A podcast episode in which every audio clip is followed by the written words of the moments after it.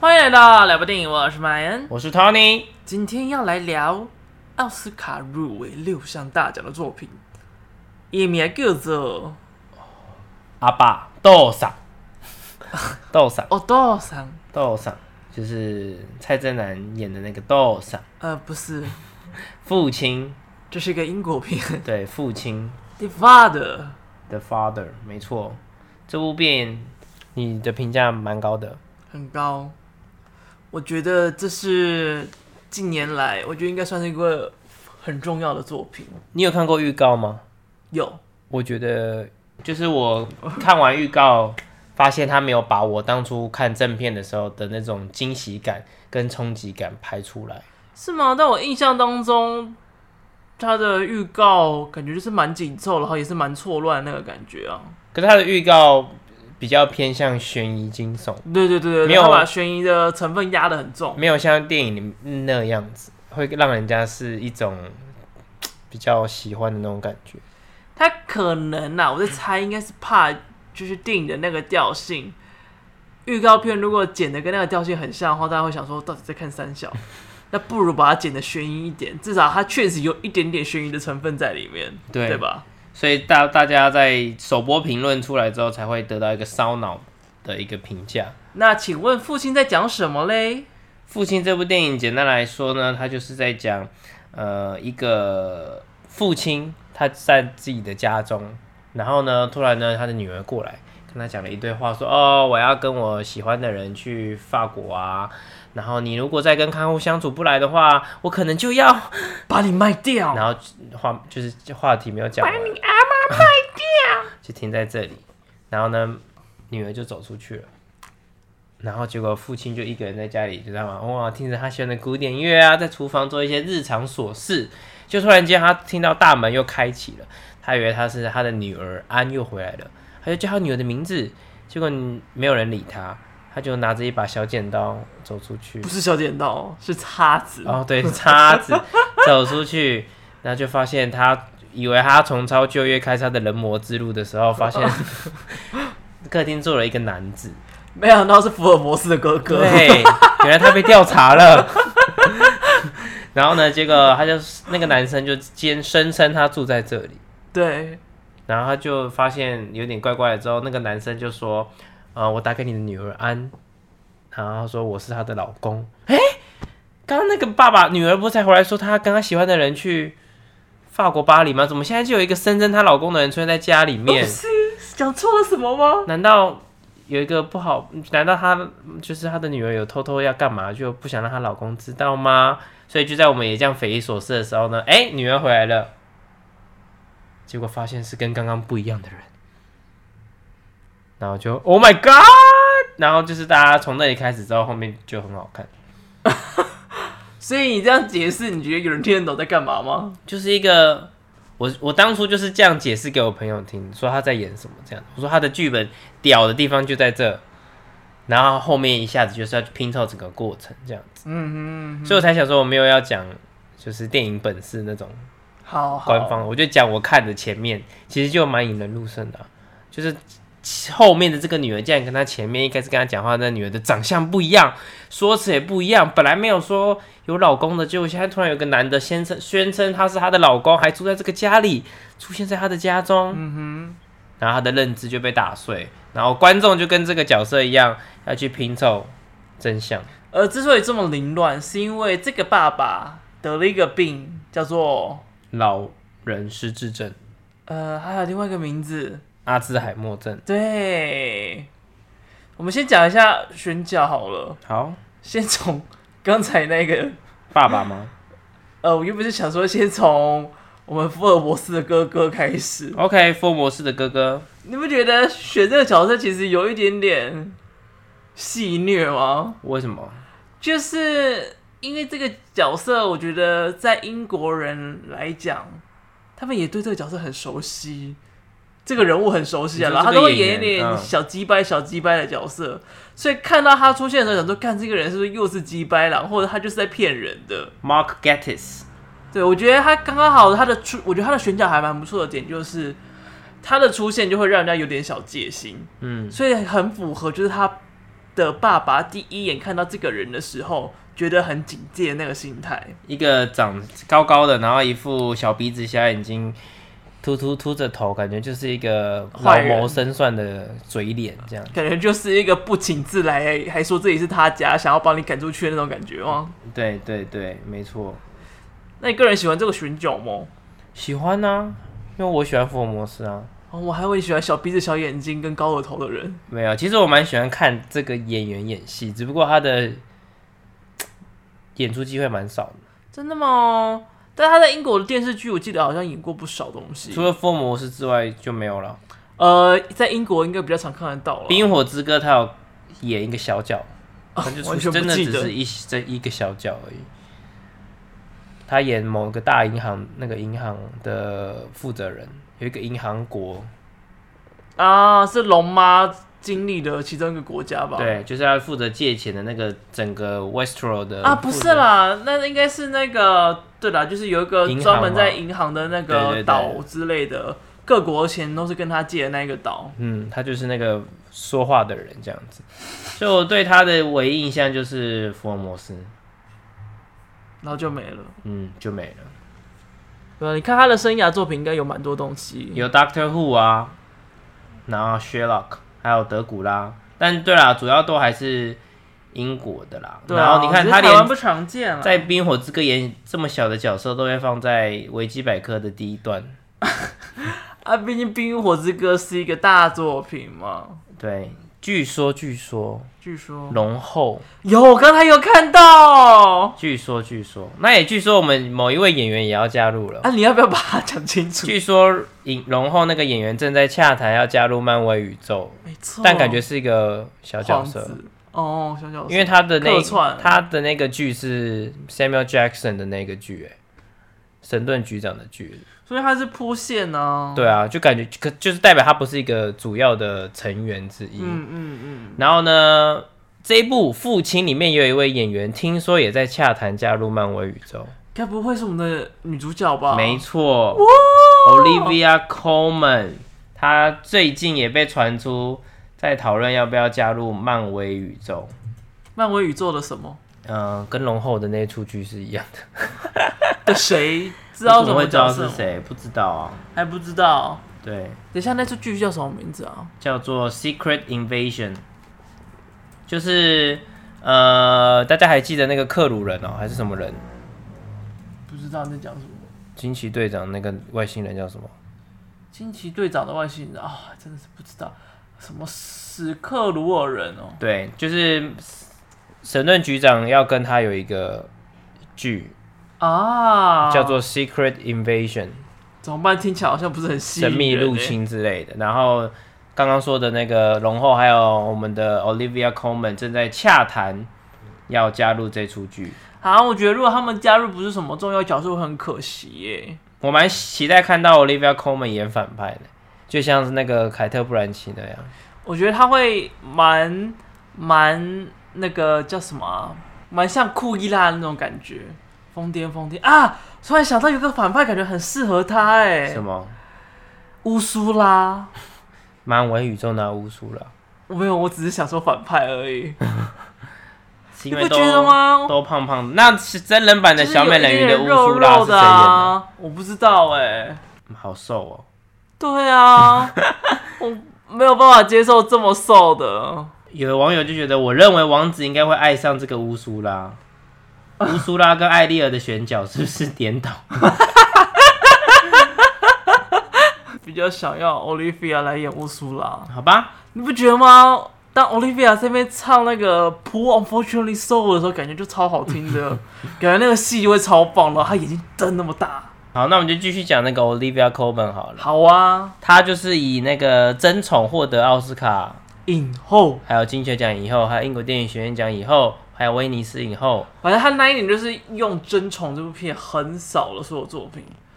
我觉得她那个时候演出真的实在是太精彩了。这样但我还是偏向我是觉得他是爆冷门的，啊，真的假的？他所有大奖都拿下，你还觉得他爆冷门？他没有所有大奖都拿下。你刚才讲的不是都是大奖吗？金球奖有两个，另外一个是 Glenn Close，那时候呼声最高的真的是 Glenn Close，对我来讲，护身符英国美国电影学院也是给 Glenn Close，对我来讲就是只有 Olivia 这个选项，真的哦、而且我觉得其实因为那时候连 Olivia Olivia 上台都觉得是 Glenn Close，他有讲，她谦虚嘛没，有没有，没人有家这么可爱，那时候声浪真蛮明显的。而且还记得她领奖的时候嘛，就是哭的一把鼻涕一把眼泪，然后还一直就是你知道蹭鼻涕啊呃什么，然后不知道该讲什么，真的超可爱的。就真歹势，我提提到啊，对我提， 他到还嘛，他还道歉，我觉得这是有够 Q 的。真歹势这样子，而且我觉得他那一次就是在《争宠》里面的戏，跟这一次饰演这位父亲的安东尼很像，哦，就是他们的角色都有很多极度外放的点，嗯，但是在外放的过程当中，却有很多很内敛，跟很多内心戏，跟很多用眼神来演戏的地方。所以我觉得就是一部戏让他们从内到外就是演的淋漓尽致。所以这也是另外一个为什么我觉得安东尼很有机会得这次奥斯卡的主要原因。嗯，就是他们的角色有两个面相，并不是很单一，就是从头背到底或从头洗到底。对，然后要内要外要缩要放，通通都有。我觉得就是 Olivia 争宠的角色跟这次父亲里面安东尼的角色都是极具就是高挑战性的角色了。其实这几天看那个大家一些台湾人影评人的一些预测对，其实还是真的蛮多人投给安东尼的。对吧？就是我觉得就是所有这次名单里面啦，看起来最惊艳的应该就是安东尼这次的演出，不过还是不能否认，就是黑豹的那个啊、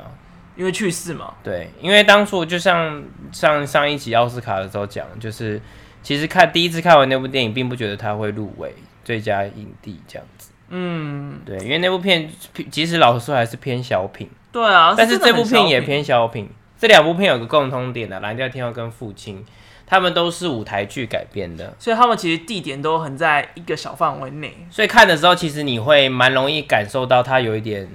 就是幻幕幻景，然后都是在同一个场景，感觉是很好改编成舞台剧的作品，因为他们真的都是从舞台剧改编的。喂，那这个舞台剧呢，这个导演呢叫做费洛里安·泽勒 Florian （Florian Zeller Zeller）。对，他是舞台剧的导演、编导，他同时也是这部电影的编导。与其把自己的舞台剧拿给别人搞砸，不如自己搞砸吧，这样。呃，但是他没有搞砸，对，但是他没有搞砸。那他是一个法国蛮有名的剧作家，他写了其中最有名就是现在改编成电影的《父亲》嘛。嗯那上次奥斯卡有讲过，他其实还有做过《母亲》，但不会是像那个珍妮佛·罗伦斯演的那么恐怖不的是那种 mother 母惊叹亲号，他可能是对 mother 句 号。还有另外一部是儿子，那据对说儿子已经要被改编成电影了，就是休·杰克曼演儿子跟，罗拉·邓恩演妈妈，不是？如果他们演母子，我会真的是超惊 讶。哎我也怀很怀疑这个旋流到底发生什么事。有可能他们那一部那部剧就是讲一个小孩在回顾他的过去，所以他们两个其实也不同时空的。哦，嗯我还以为你是说什么那个班杰明的奇幻旅程， 嗯就是孩子从老变到少，这样还蛮合。理的吧？嗯，就是罗拉登恩的时候就会有一个小男孩，然后呢，休杰克曼可能就只有他自己，然后就是回顾他的过去童年，创造他。哦、我在乱我在乱猜想剧情，啊，感觉是一个就是虎妈的教育过程。我 虎感妈的教育过程吗？我觉得现在邓恩因为演那出戏的的形象的时候，就有点虎妈虎妈的感觉，你不觉得吗？那个小妇人完全没有办法帮他扭转回来。小妇人她的戏份也不多啊，所以呢，我们在看这部电影的时候，就可以感受到那种把一个场景浓缩在把所有的剧情浓缩在一个场景，但是又可以把他讲的东西发挥的淋漓尽致的一个感觉。嗯哼，没其错实你有没有对什么发生在一个场地的电影印象很深刻？有一部我觉得跟这部调性很像，也很值得拿来做比较的，它叫做《爱慕》。哦，就是我们那时候在聊安乐死的时候提到的那一部，对对对对嗯对，因为其实这部片呢、它就在形容这对年迈的老夫老妻，而这个妻子呢，老年之后就出现一些状况，有点像小失智，再加上她小中风的那种感觉，所以在他们晚年的生活就越来越痛苦，因为她不得不，呃，丈夫要照顾老婆，但是老婆其实自尊心也很强烈，难以接受自己变成这副模样。而随着病情越来越恶化，他们关系也越来越恶化，再加上所有的戏份都集集中在这个空间里面，所以那个情感的肃杀，以及他们情绪之间的紧绷啊，然后越来越枯燥，越来越乏味，已经越来越紧绷，让你想要逃离的感觉会越来越加浓烈。所以其实这部片它就是透过这个空间，让你感受到他们之间的压抑情绪。虽然当时我记得在查的时候，它上面好像是把它分类在剧情爱情片当中，嗯，但是我觉得这比较像是一个现实恐怖片，嗯，而且真的超恐怖的。而且《爱慕》就是少数外语片当中有入围奥斯卡最佳影片的一部作品。对，因为它真的非常的精彩，但是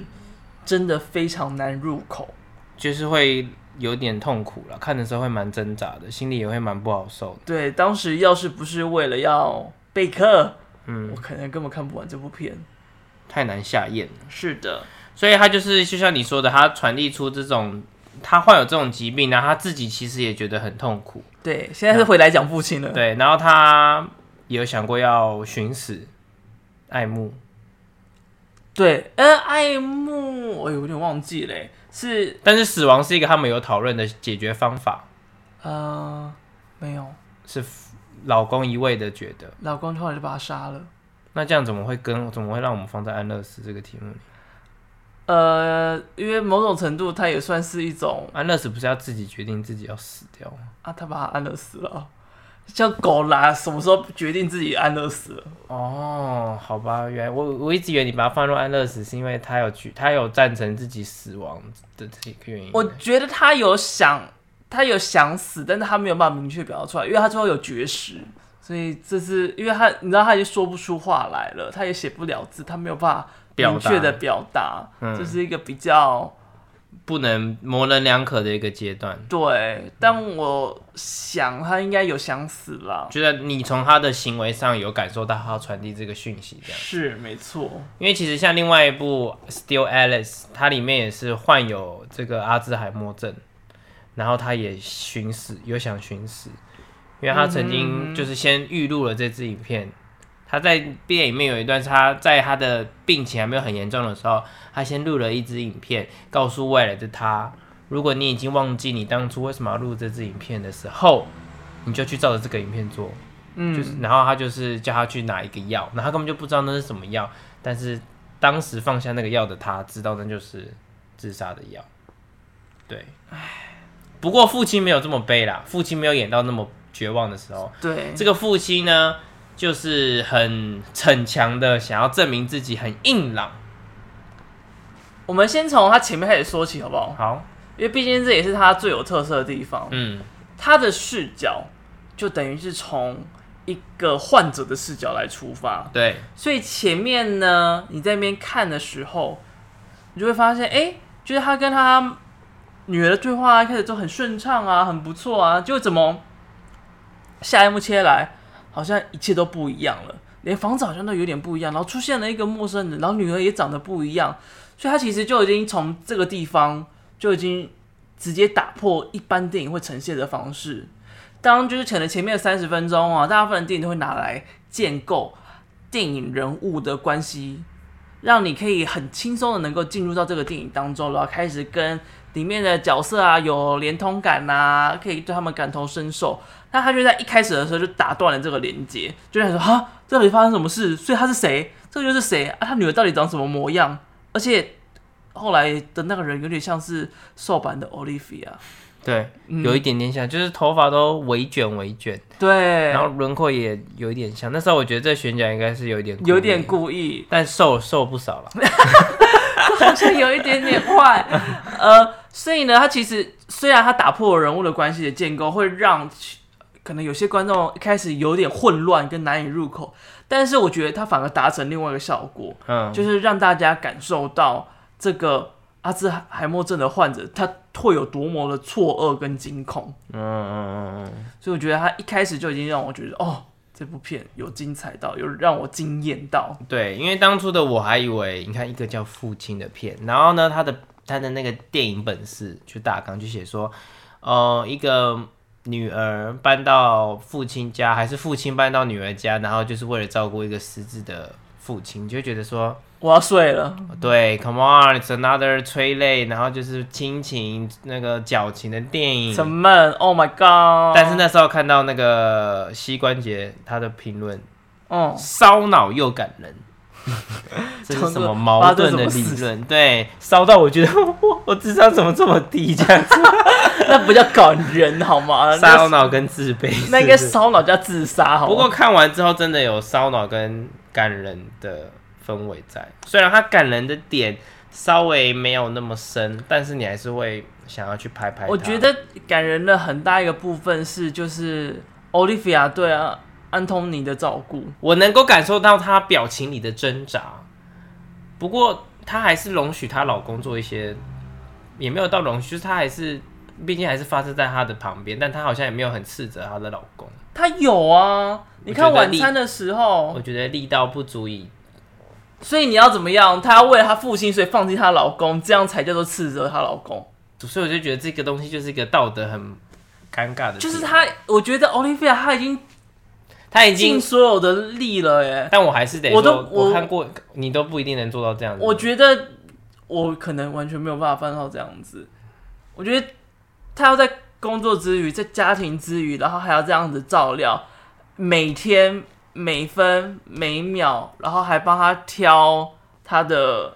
看护，然后这样子的沟通，这样的照顾，然后当他可能有问题、有状况的时候，就跟他说：“哎、可能在哪里啊，什么之类的。”然后把他当正常人这样子看待。然后当他被质疑的时候，他还是好声好气的跟他讲话。我觉得这很难做到、哎，我觉得主这要真是的因超可为怕的。她老公太坏了，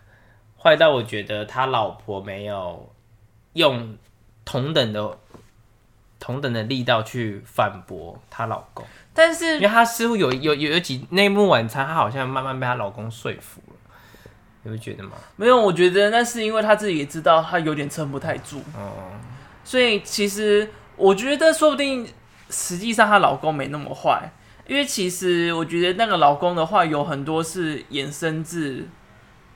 他的想象，嗯，安东尼的想象，因为毕竟我们是从安东尼的视角去出发，不一定能够看到事情的全貌。但是我觉得安东尼那个她的老公啦，不是安东尼，她的老公一定有很排斥这位失智老人，因为她她讲难听的，那也不是她爸爸嘛，对，对她来说就是一个累赘，而且拖油等于瓶是他等于是他家里面突然来了一个让他没有办法放松的东西，对，然后似乎也剥夺了他跟他老婆相处的时间。对，然后还害他老婆每天都很辛苦很累，不过那时候看电影的时候，看完的时候，我不是有问你一个问题吗？嗯就是是我一直以来有一个小疑问，就是在电影的一开始，Olivia 不是说她要去法国，对，可是事后又没有这件事情，可是她的认知错误应该是要有发生过，她才会忘记记忆的点吧？没有不一定，她有可能把未来的事情记到现在去吗？他有可能把他自己认知的东西就直接拼到现实里面去。嗯，因为我以前我阿嬷发生的时候也有这样子的状况，就没有发生过，没有发生过的事情，但就是未来会发生。呃，也没有未来会发生，但就是、他一直以为他听说大家讲，听过大家讲什么，对会有这样子的事情，或者是他会把什么事情就是责怪到另外一件事情上面去。哦，就有点像《当男人恋爱时》的那个蔡正南后来的样子嘛，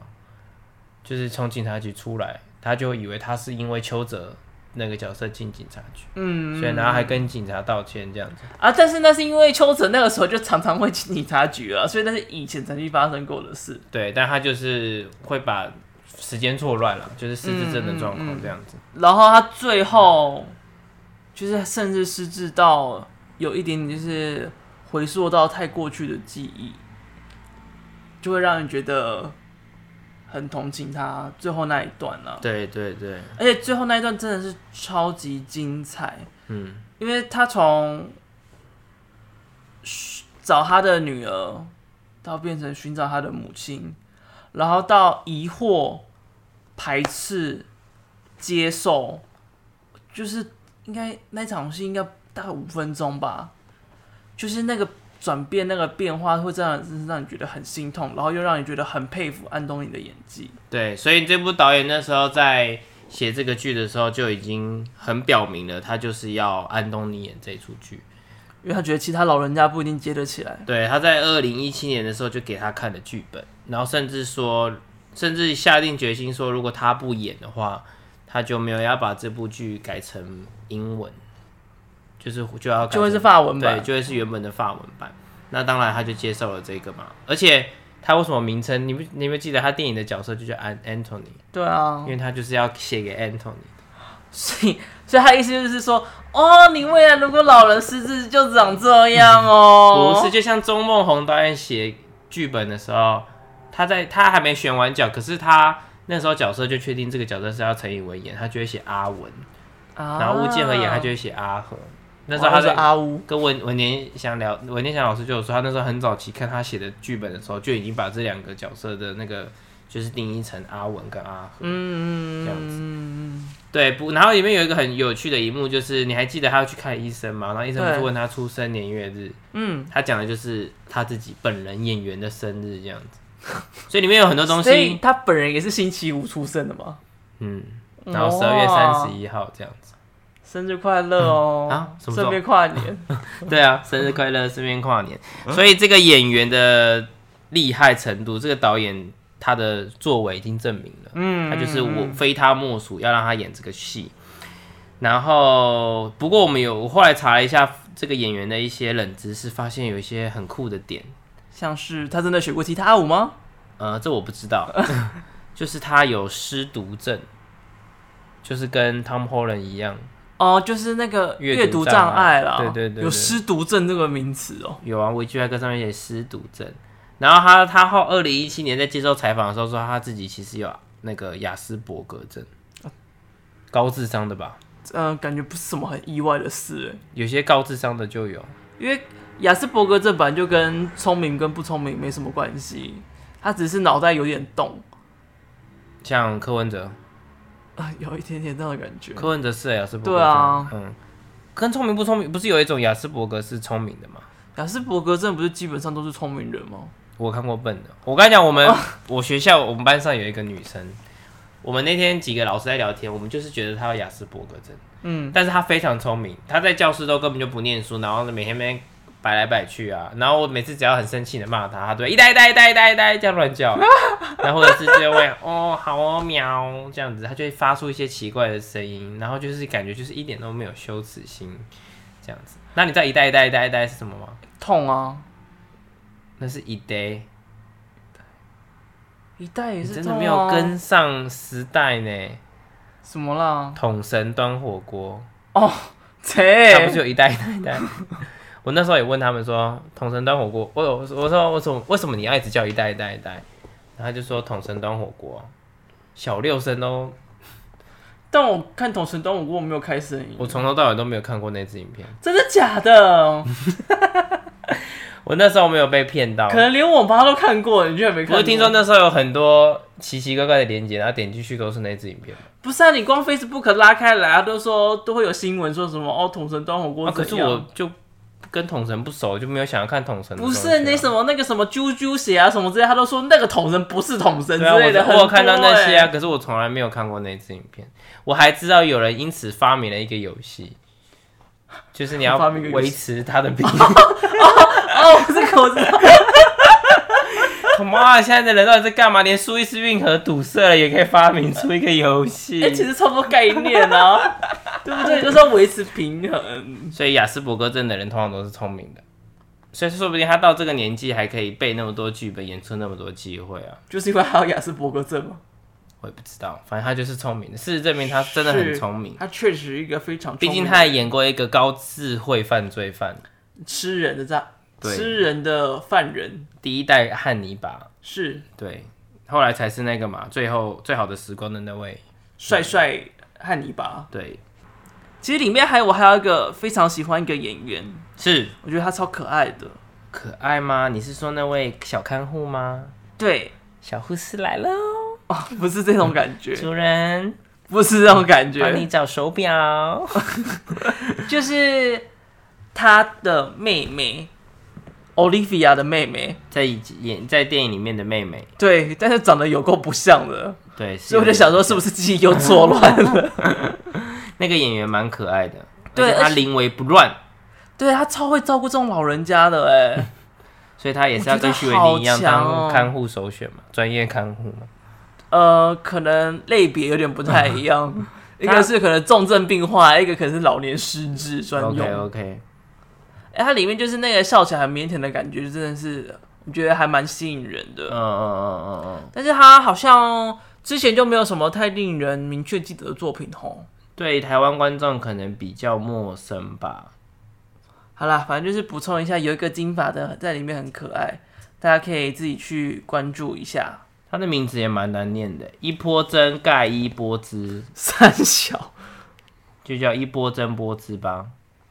英国人，哎、他的中中间这是 gay 耶、嗯，应该是 middle name 吧。对啊，好酷哦！Middle name 是 gay 耶，超酷的耶！ Why？第一次看到这个字是 Middle name 啊，你不觉得很神奇吗也许有什么特别的意思吧。波之？gay 是 happy 的意思，嗯，所以他可能家族都很 happy，就是希望他过得 happy 这样子。 就是可能都有在用药 吃。什么东西？不是这 样吧？啊，我觉得这部片里面呢，其实还有一个点我非常的喜欢，是，就是刚才有说他利用空间这件事嘛，他还有另外的东西用的很好，嗯就是时间。对，如果在看这部片的时候呢，其中一个很明确的点，就是因为他一直在找手表，对，他只要没有手表，他就很没有安全感。嗯，他甚至一度怀疑那一个陌生的男人，是不是偷了他的手表。然后还用一种自以为很聪明的方式去试探这位男子。这个手表是怎么来的？你买的吗？还是是礼物啊？我想你应该没有留着收据吧？你有收据吗？这样 啊，子。所以我觉得有没有留收据真的是超好笑的。，对呀、到底是就是一个重度怀疑人家是小偷的说辞。但他的长相蛮值得当小偷的。那他的长相比较值得当小偷，还是莫莫福尔摩斯的哥哥比较适合当小偷？啊，不是同一个人吗？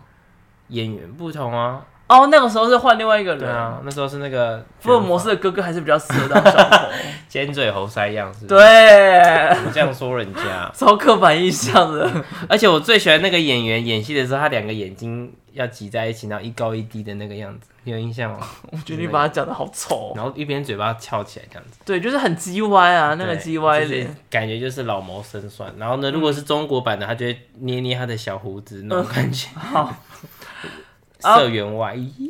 这样子。太多了。 然后呢，除了就是他一直找手表之外，他还有一个特点，嗯，就是每次当安要离开这个房间之类的，或者是那个可爱小看护要离开这个房间的时候，他就会说 “Don't go”，就是不要留他一个人在那边。对他其实也蛮害怕的，对，但是你知道为什么害怕吗？为什么？因为每当有人离开，接下来他的记忆跟他的印象好像就会有点混乱。嗯，尤其是那个看护的时候，你看他说：“哎、你要不要去换个衣服？等下我们这样才能够出去走走啊。”然后就他去拿个东西之类的，就下一幕接回来的，应该不是说下一幕，就是下一秒就是接着出现的，可能就是他的女儿，就是哎、诶我买了鸡肉回来，就准备要吃晚餐啦、你饿吗？所以原本是早上，但是当人一走，他一少了对话，他一少了时间的观念，接下来可能就是晚上了耶。嗯，他以为他要出门，他以为他还在穿睡衣，要准备，以为刚起床穿睡衣，结果其实已经晚上了。对，所以其实，在前面的时候就已经有很多时间错乱跟时间有点像那种快转啊这种感觉出现，嗯，但是没有办法让你很明确的感受到，直到后面就是我刚才讲的那一段时候才会明显感觉到，哎、原来他的一天，他可能只有十五分钟的记忆就结束了，所以你就可以真的看到，原来阿兹海默症的患者可能。他们根本就没有办法记得一天的全貌是长什么样子，对他们而言，可能十分钟、十五分钟、二十分钟，一天就掰了。所以就是像中国版的片名吧，把这部片取名叫《困在时间里的父亲》。其实我觉得“父亲”这个片名中文翻译出来，蛮容易让一票观众就没有离开兴趣了。对，因为你看父亲、儿子、母亲这种字眼的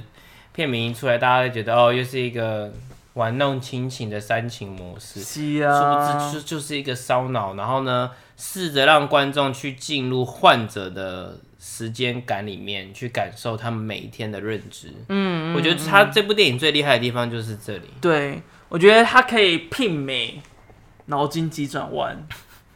他没有改变我们的认知啊。我觉得像记忆拼图脑那筋样急吧，转弯呢？脑筋急转弯不，他不就是在讲情绪吗？对啊，我是说他这部片就是让世人知道脑筋急转弯的出嗯现，让很多心理学家、让很多家长可以更轻松的了解到，就是有时候孩子情绪失控到底是怎么样的一回事。哦，然后也就像是那个我们与恶的距离一样，嗯，让大家知道其实那个失觉、失思调觉失调症到底是什么样的模样，而那些作为杀人犯的父母、家人，其实他们有很多的难处是我们没有办法理解的。对，站在不同的立场去看待同一件事情。对，而父亲也就像这样子啊，当你不懂为什么这些老年失智症会出现，当你没有办法理解就是照顾老人失智症有多么的困难，跟为什么要这样子处理的时候，那我觉得这部片其实是一个很好入口的一个作品。因为大部分的电影在拍摄疾病的题材，大多会站在像 Olivia Colman 那个角色的立场去阐述，或者是更尖酸一点，就会站在她老公的那个立场，对，去用一个比较否定跟烦躁的态度去看待这个病人。所以我觉得其实这部片就也很值得连接到另外一部，是，就是我们之前也有推荐过的纪录片嗯， 《The Mole Agent》。对，他也是一样，就是都讲了一个比较容易被误会跟比较需要被知道的事情，但他都是从有点像当事人啊，就是从那个老年者的身份来出发，所以我觉得你可以看到更多的面向，跟更能够说什么感同身受，就是以当事人出发，哦，更有同理心，我觉得我问你一个你的看法好了，嗯，像那个刚刚讲那个《The More Agent》的里面的那些老人，大部分都没有疾病问题。对，那像这一部《The Father》父亲那个安东尼的角色就是嗯有失智症嘛？对，那你会觉得，因为他有这个疾病，所以更应该送到相关的医疗看护所吗？我觉得是哎、哦，因为其实失智这种东西的话，很容易不小心让自己受伤。嗯，因为像我奶奶那个时候，她就会忘记自己已经，诶、忘忘记现在的时间，所以她会以为她已经吃过晚餐、吃过午餐，或者是半夜醒来她要吃早餐，但是因为她看不。看不清楚，所以她有时候可能会不小心跌倒。嗯那其实，假如说就是半夜发生这种事，我们都没有注意到的话，其实是真的会很危险的。嗯所以我觉得这个要自己照料，或者是一整个家庭要照料，我觉得都已经是一件非常辛苦的事。所以我觉得会真的是很需要，就是有专业的看护跟机构来帮忙治疗。所以我才会在看的时候就觉得奥利菲亚那个角色真的很伟大，嗯，他能够这样子的包容照顾，然后甚至尽一切的所能跟时间来跟他的父亲沟通，我觉得这是真的是很伟大的一件事情。因为今天已经不是要不要送老年迈的父母亲去老人院，而是他有一些疾病上的困难了。对，而且加上他其实是要工作，他其实有自己的生活，嗯，就是这真的是很难兼顾的一件事情。而且她的老公又不够体谅她。那我觉得他，我猜应该是他的前夫，说不定就是为此离婚的。所以你就是哦，所以她后来才去巴黎，这样对啊，对不对？哦，有道理，有道理。击败前夫，所以她才可能她的脑海中就是对于这种这个男人有这样子负面的印象。对，或者是那个老公因为太不爽她了，所以就飞去巴黎，然后她只好跟着太去，空虚寂寞，想要说哦只好空夫穴来风，呃夫唱夫 随， 空来穴来风真的是太没礼貌了，好吗？ 发现一直很想勾起 Olivia，我没有啊，就是空穴来风啊。你看你又说她总又说她空穴来风，啊所以啊啊对影后有点礼貌好吗？而且他后面那个记在医院的时候，你真的没有想到有礼貌的意思，直接带开话题。所以其实你在看的过过程中，你也会去拼凑他跟他女儿之间的关系，还有女儿目前的处境是怎样。还有她的老公到底是长什么样子？对，所以我觉得后面最后那个医院的时候，嗯，那有点个在解答曾的经感在觉啊幻想出来的老公出现，你就可以感受到啊，所以他才那么讨厌他嘛。因为他看着就是鸡掰对，他嘛，就是一个鸡巴医生呐、他其实不一定鸡掰，所以他只他是长得才很会鸡把掰那个很照顾他的护士想想象成是他女儿这样。我我觉得纯粹是因为他太常出现了，嗯，就是一然后个头发又有点像，一个有头发卷卷的男，那个男生卷卷头发，Q 毛 Q 毛，啊另外一个秃头秃头的。没有啦，我是说那个女女主角护士哦跟女主角发型有点像，所以可能因此搞混啦。这部电影当时看的时候，我还是觉得当初有超级被惊艳到，我甚至觉得它就是我在《寄生上流》之后第二次在电影院会发出啊的电影。如果我跟朋友看，我会我我当然不会发出很大的声音、啊，但是我会啊怎么，然后就拍他，然后就啊啊这样子，你那个声音听起来不像在拍 他，这样子 开始越来越母汤，所以我这样子我这样子的评价很高吧？有啦，对有父很亲高，就是有有有，继《寄生上上流》之后，另外一部让我在电影院高潮的电影， 在电影院啊的电影，其实你的口味很可怕，原来你是，我知道你对就是成熟的男人就是有兴趣，没想到是过熟的男人也有兴趣。说 Anthony 嘛，对啊，喜欢呐、喜欢摸就可以摸摸他的光头。他们就还有头发，一而且点点人家是光头，不过这演员真的很厉害啦，他真的演过无数片，对不虽对？啊然他已经退出了漫威宇宙了，但希望他这还是有机会回去一下啊，下。他在漫威宇宙有啊，什么啊？雷神是我的爸爸啊，奥哦，丁啊。整个哦，对了对了对了他，是一奥个丁戏体啊。对啊，父亲，我们的评价超高。呃，希望他票房不错。对，因为最近这一部还有《梦想之地》，感觉风分声浪都蛮小声，在台湾的票房里。两部你比较喜欢哪一部？其实我觉得《梦想之地》还是偏私人，嗯而且我觉得跟台湾观众的那个触及力不是触及力，叫什么？哼，贴打中近的力程度。啊对，稍微比较薄一点。但我觉得如果他是什么海外的对啦，留外的人呢、啊，可能都会有有被打到一些点。嗯，但是我是说，就一个台湾观众而言，嗯嗯嗯，对，所以我觉得我如果要推荐这两部电影的其中一部给朋友看，我会从《父亲》开始。嗯哼，对，但我不会说《梦想之地》就不好，你就相较而言，父亲比较 touch 得到你。可能比较普世一点。嗯嗯嗯。对，我的想法是这样。你呢？如果我要再重看一次的话，我会优先挑选《梦想之地》，嗯，因为父亲对我来讲就跟那个爱慕一样，其实有点煎熬。哦、对，所以我会再加上